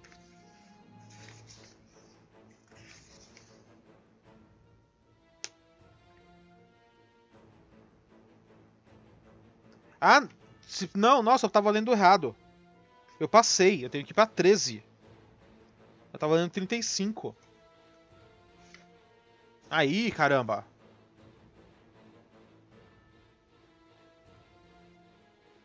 Você issa o corpo para fora da carruagem. Agarra-se às saliências do alto relevo entalhado na madeira lustrosa. Encolhe-se na hora exata em que um galho de árvore ia bater às suas costas, sobe até o banco do condutor e alcança a alavanca de freio. Puxando a alavanca aos poucos para não não derrapar, você diminui a velocidade do veículo. O galope do cavalo se torna um trote e então um passo. A ladeira termina diante de um arco de pedra sobre o rio cauda caudaloso.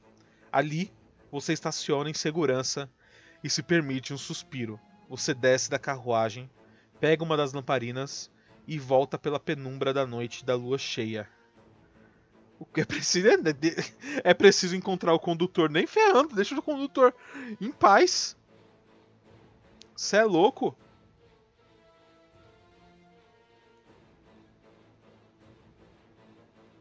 Tá, peraí, ó.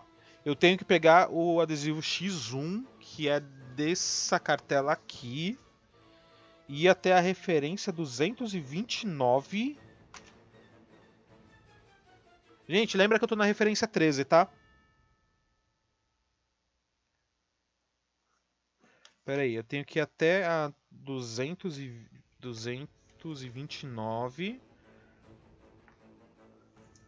colar a X1 em cima do 217 e voltar para o 13.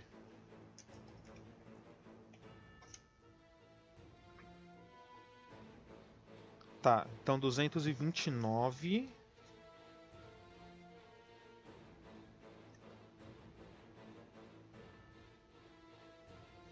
Tá, 229, o colo... Mas eu não posso ler, hein? Então não estou lendo. Tirei. Coloco sobre 217. E voltar pro 13. Necromancer Ignautus rolou tá usando braille. É mais ou menos isso. Voltar pro 13. Cadê o 13? Foi. Pro 18. Vamos lá. Você sobe a escarpa em meio à noite de lua cheia. A lamparina exala cheiro de óleo queimado. Ela ilumina seus passos ao longo da estrada. Vou mudar essa música aqui.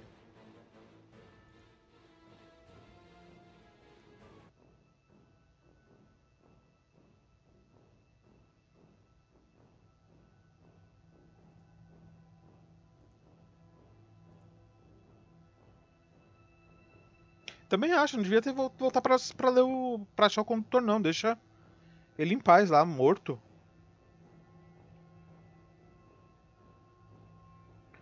Você sobe a escarpa em meio à noite de lua cheia. A lamparina exala um cheiro de óleo queimado. Muito alto.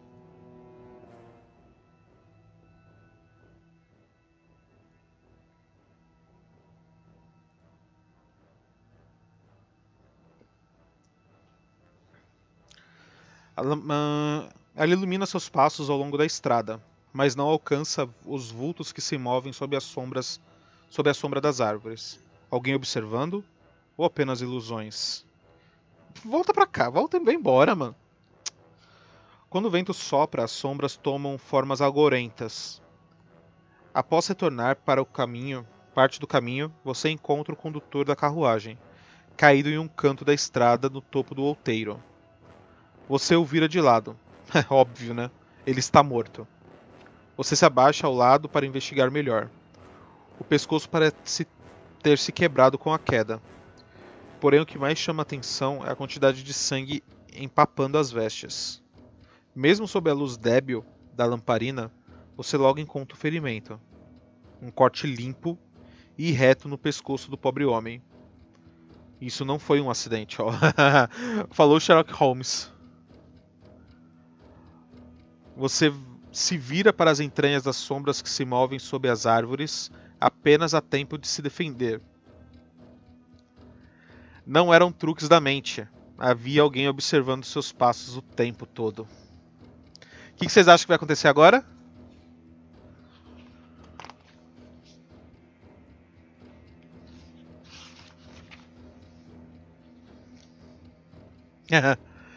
Um homem de mantos escuros surge em meio às árvores. Com o rosto coberto por um capuz, está armado com uma adaga de onde pinga sangue fresco. Ele avança contra você. Você precisará se defender com as próprias mãos. E agora, um Ed. Tá, vamos esperar.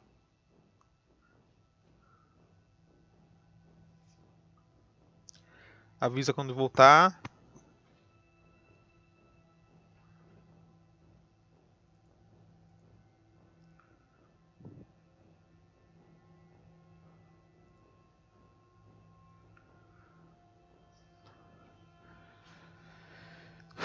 Temos um cultista.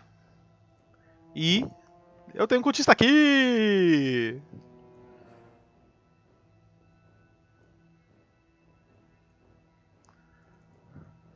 Vamos ver. O cultista tem, ah, três- tem 3 de saúde, hein?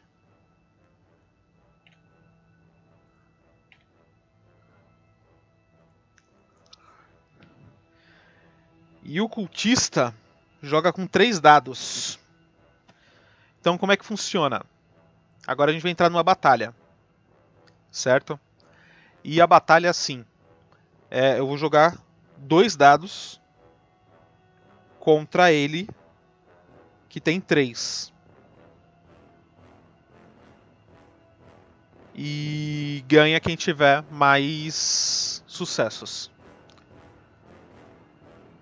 A diferença dos sucessos saem da saúde do perdedor. Então vamos lá. Eu tenho dois dados E o inimigo tem 3. Se tiver empate, cada um perde. Beleza, ele veio pra cima de mim, certo? Com a adaga, eu tava despreparado.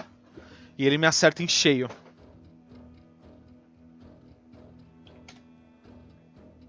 Mas eu me preparo. Agora eu sei que ele tá ali. Certo? Caralho. E ele me acerta mais uma vez. Agora no braço.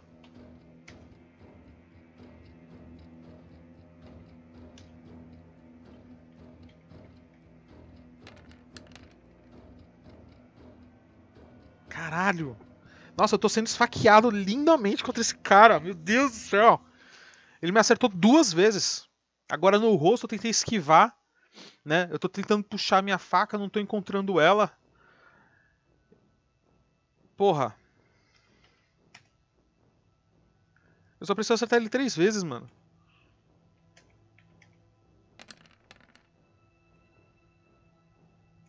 Caralho, eu não acerto ele.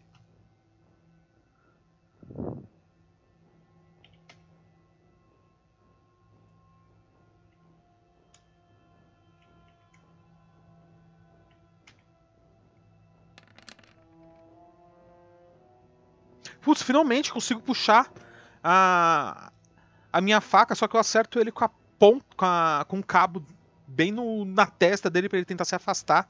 Eu já tô sangrando ali, né, por vários cortes que ele me deu. Mas eu abro, vejo que ele abriu um espaço. E agora eu tô armado.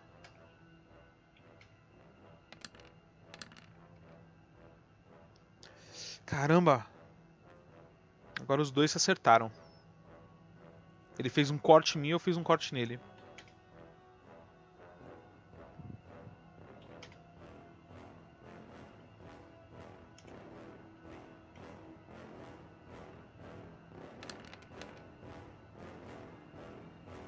Putz, ganhei!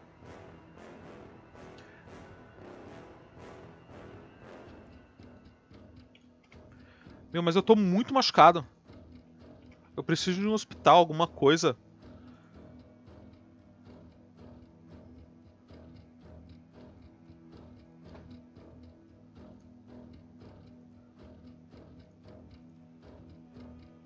Caramba, mano.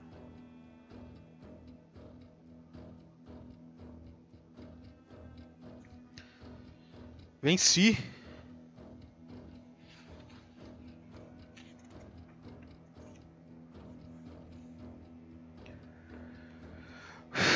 Você golpeia com a lamparina e acerta seu adversário na cabeça.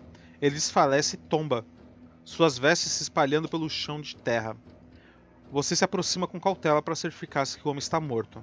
Porém, quando pensa que está em segurança, sente a dor pungente no pescoço. Não, eu, eu ganhei!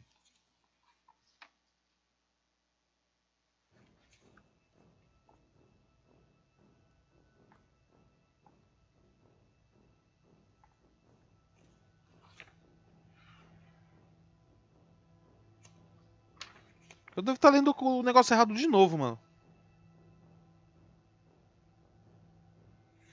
27. Se vencer, 43. 43.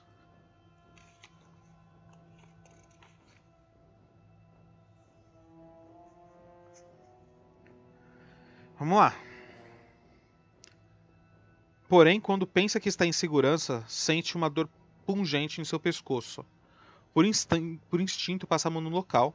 Seus dedos encon encontram uma haste fincada na pele, que você arranca de imediato. Assim que o faz, sente o, o líquido viscoso escorrendo. Puta que pariu. Veneno. A dor irradia.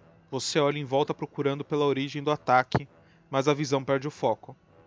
A substância já vai já se espalha pelo corpo, você tenta dar um passo, mas fraqueja e cai.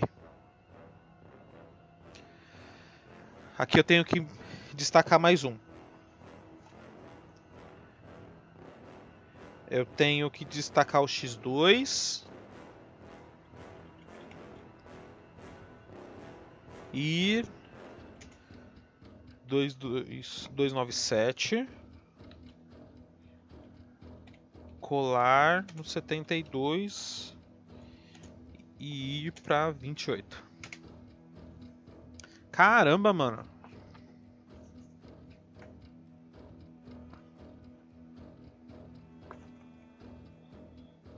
X02.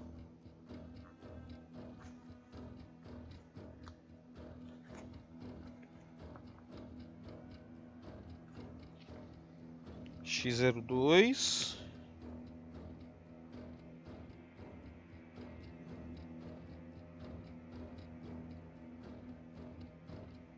Será que é 18 ou 81?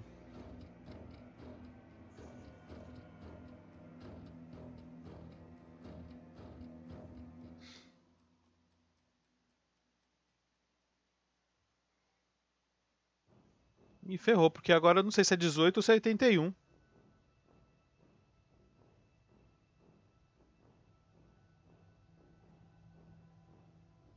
Ah tá, o primeiro número. Bom.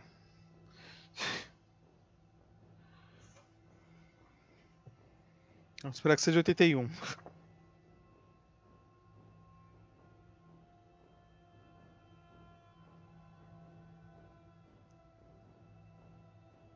E pra 297.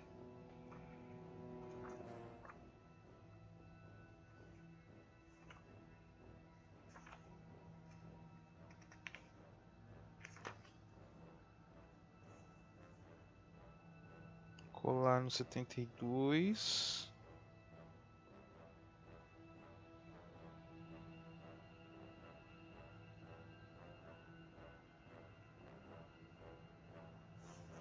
E ir pro 28. Tá errado isso aí, viu, Karen Soarelli? Eu ganhei do cara, você tá me matando por nada.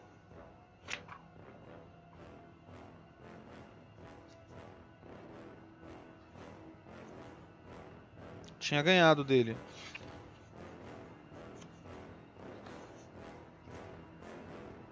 Você sabe que sua vida está se esvaindo, mas não entre em pânico. Em seu último ato, enfia a mão no bolso e saca seu cachimbo. Você o segura de forma trêmula, como uma criança segurando um lápis pela primeira vez. Crava a ponta do- da haste no chão e arrasta pela terra traçando uma gravura. A dor desaparece. O único som que você escuta é o fluir do Tamisa em algum lugar próximo, e então seu último suspiro. Seu conforto é saber que os outros investigadores assumirão a missão que você deixou incompleta. O que você descobriu até aqui será sua herança.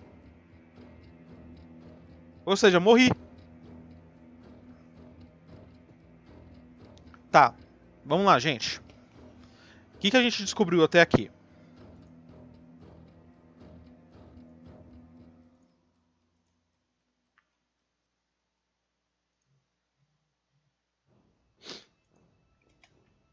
Vamos lá. A menina que desapareceu sumiu era feminista.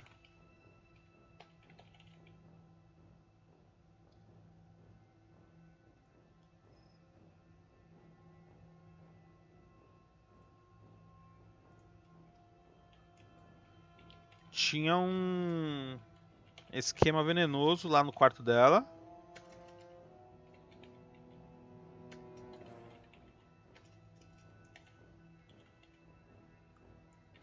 Que me deixou doidão.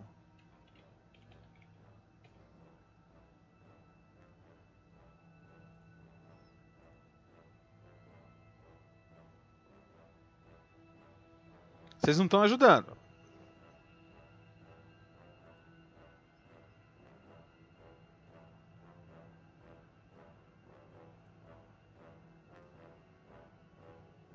Pode ser isso aí, alucinógeno.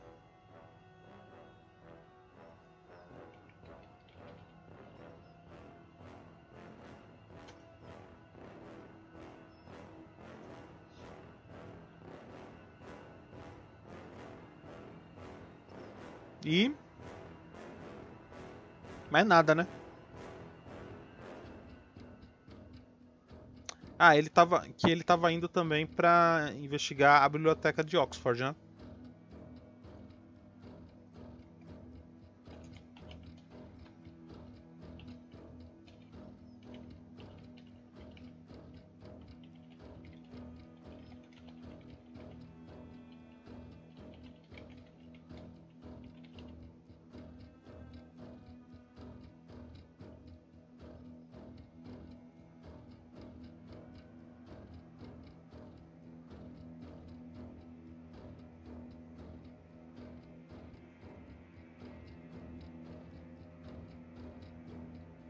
Morri ali na. Anotações do Talents.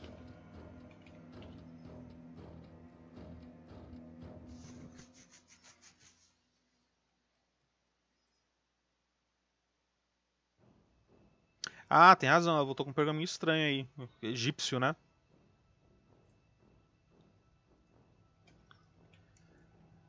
Ela saiu durante a festa.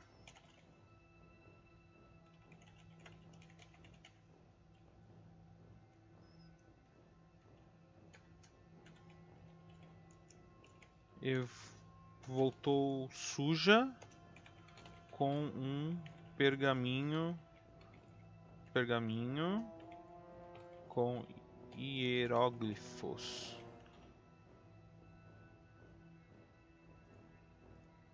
Egípcios.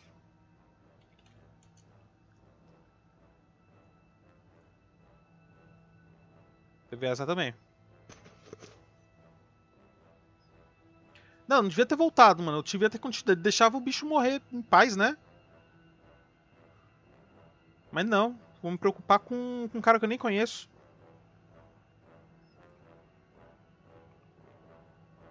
Vocês lembram de mais alguma coisa que a gente deixou?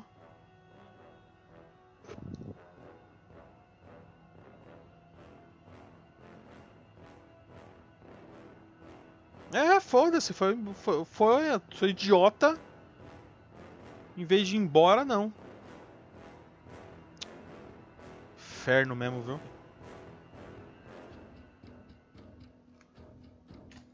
Devia, devia ter deixado a carruagem cair no rio. Bom, vamos para 24.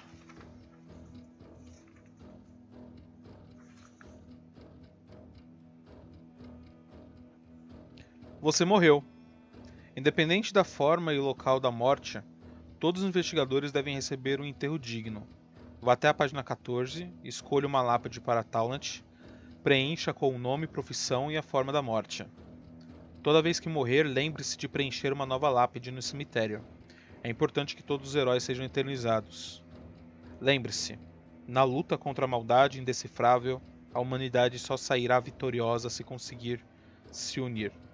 Após o enterro de Talent, volte à introdução na página 17 e inicie um novo jogo.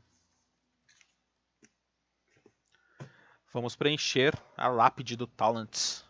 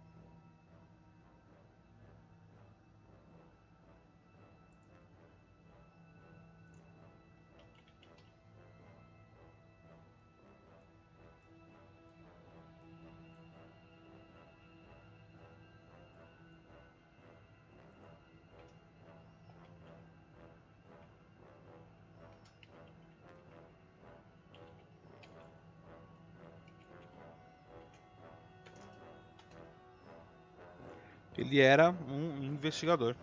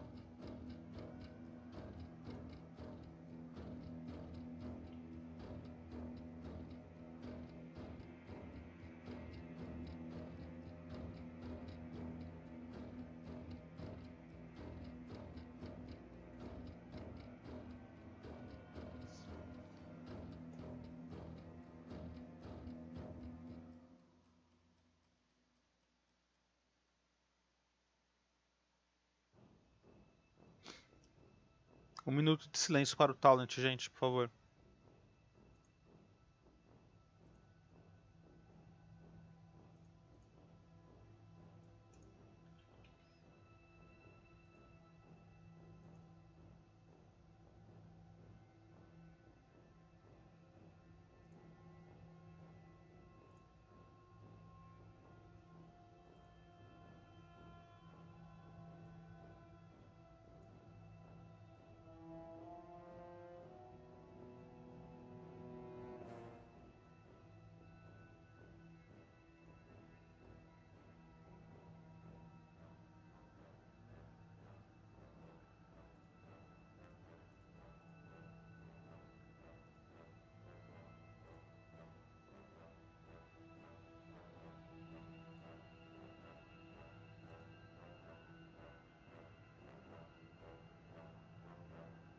É pro inferno, Rafael.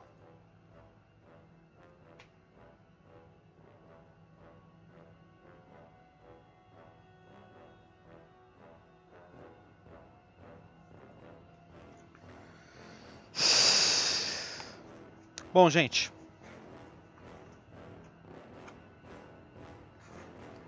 Não é mais a primeira vez que a gente vai iniciar. Aí a gente tem que escolher um personagem novo. E como é o primeiro personagem, eu vou pegar um dos que estão prontos e eu vou deixar vocês escolherem. Certo? Então, vamos lá.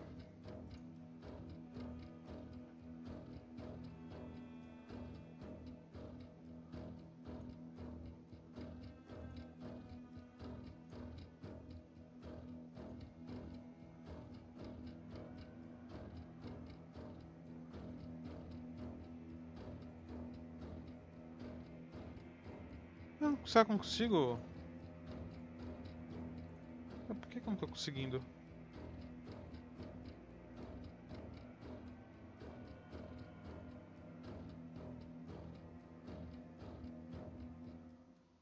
Não tô conseguindo. Deixa eu ver.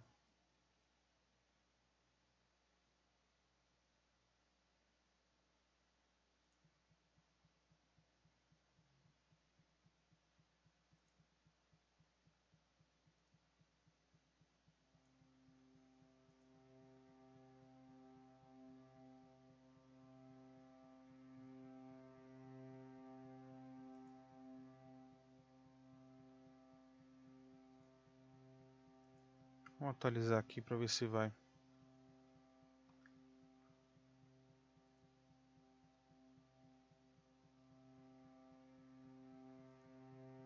Beleza.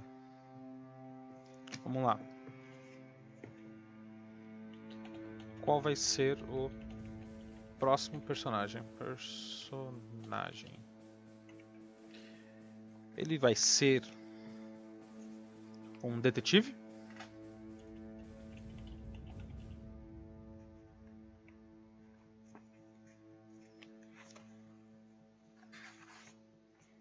Um docente, um professor?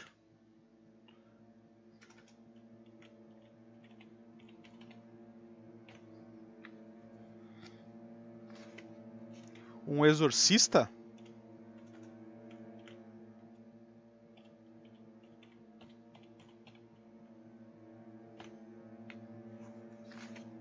Um militar?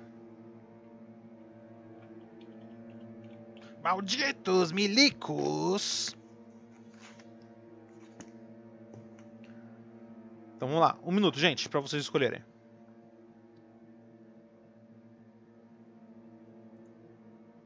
Escolham.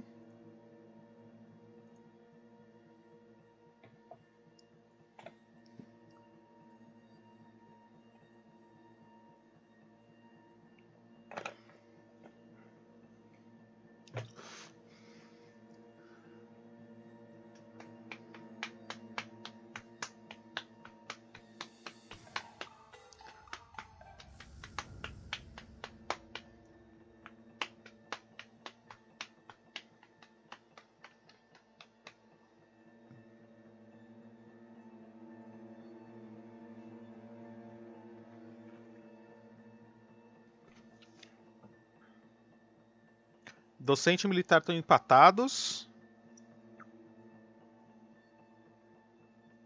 O militar tá ganhando agora, hein? E vai ser o militar. Serei um maldito milico na próxima.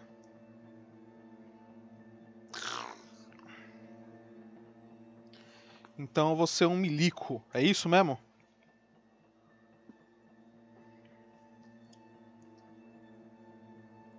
Vamos lá então, montar a ficha do milico rapidão.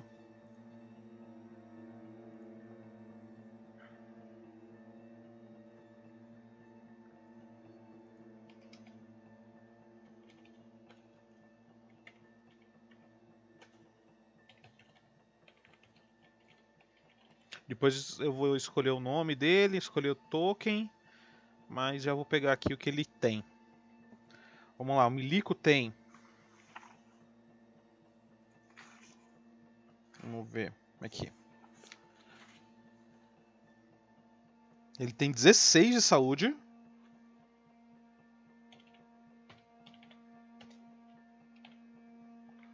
E 4 de, de sanidade.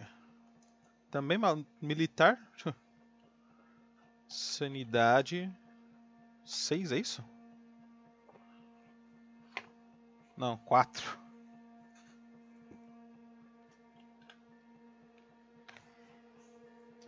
Ele vai ter firme, forte, rude, saudável. E vai ter um revólver com 6 balas, hein? E os ataques com revólver são 4. quatro dados que eu rolo. Depois eu monto direitinho no token.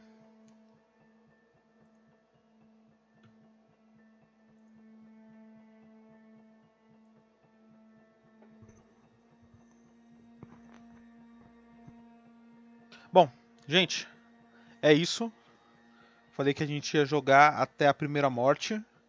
E já escolhemos o próximo personagem que vai ser o militar. Tá? Uh, eu acho que é isso. Muito obrigado. Tivemos aí duas horas de live, tá? Uh, estamos agora com novos espectadores, então quero agradecer muito a vocês que assistiram até agora. E muito obrigado mesmo. Foi bem, bem legal jogar isso com vocês, tá?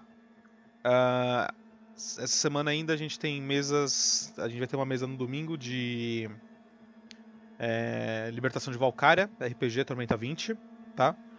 E convido vocês a voltarem novamente mais vezes, tá? Quem não for meu jogador, porque meu jogador já vai ter que vai tá aqui, vai ter que estar tá aqui de qualquer jeito, tá? Não, duas horas já de leitura. Vamos matar o livro tão rápido não. É... Vamos ver aí. Acho que a gente marca para ver semana que vem, direitinho, tá? Então, é isso aí. Muito obrigado. A gente fica por aqui. Eu vou fazer uma raid aqui. Vamos ver quem é que tá online. Vamos ver quem tá online aqui. Para nós fazer uma raid. O movimento RPG tá online. Vamos mandar para eles lá.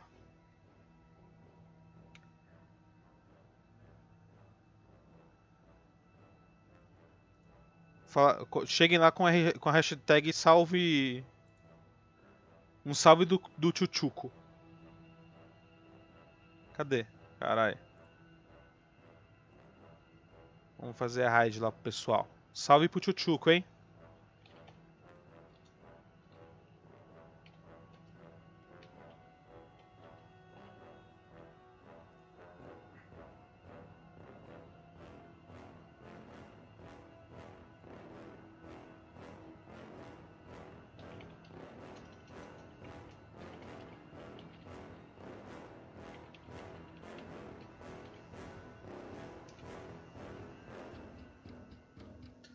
Mandar a raid lá pra eles lá.